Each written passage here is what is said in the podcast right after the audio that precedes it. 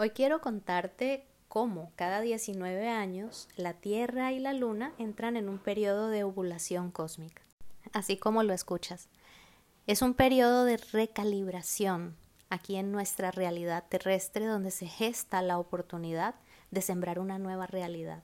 Este es un fenómeno astronómico que ha sido observado a través de los miles y miles de años por muchas culturas, pero que cayó por algunas razones en el olvido, quizá porque es un ciclo muy separado en el tiempo, como ya dije antes, cada 19 años, y además porque depende de la observación desde el punto de vista en la Tierra.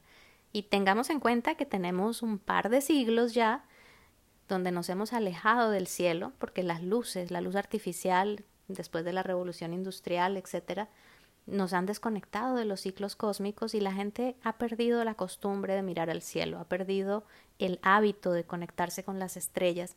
Entonces ese fenómeno dejó de observarse, aunque no completamente. Es imposible que nos desconecten completamente del cielo, porque esa es parte de nuestra naturaleza cósmica, ¿no?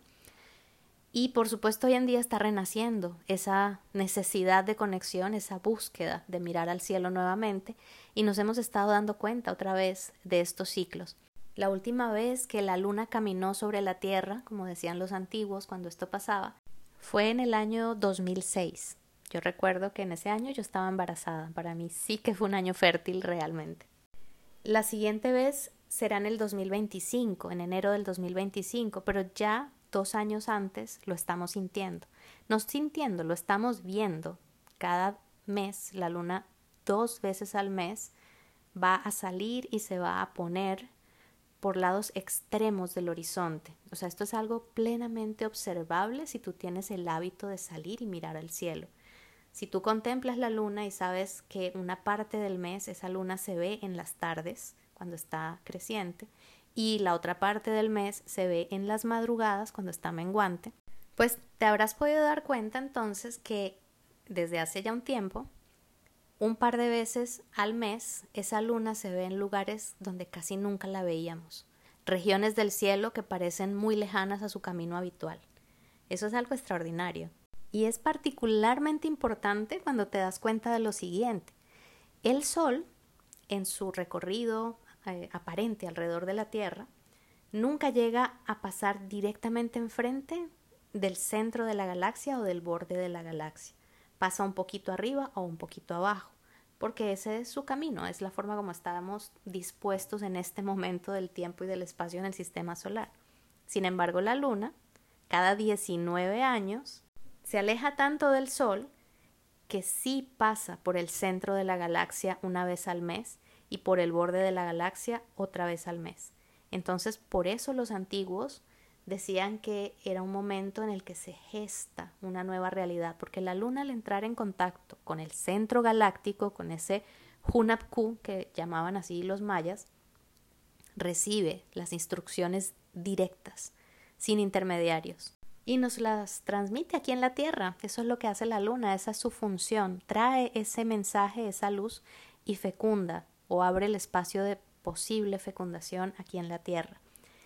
Lo otro que es muy interesante es que este fenómeno sucede siempre y únicamente cuando el nodo norte está en el grado cero de Aries, es decir, en el inicio del zodiaco, que también nos, nos habla, por otra parte, pues de un nuevo comienzo, de una fecundación de algo nuevo.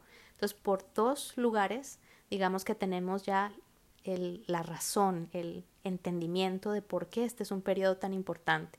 Pero ahora quiero que pienses en otra cosa.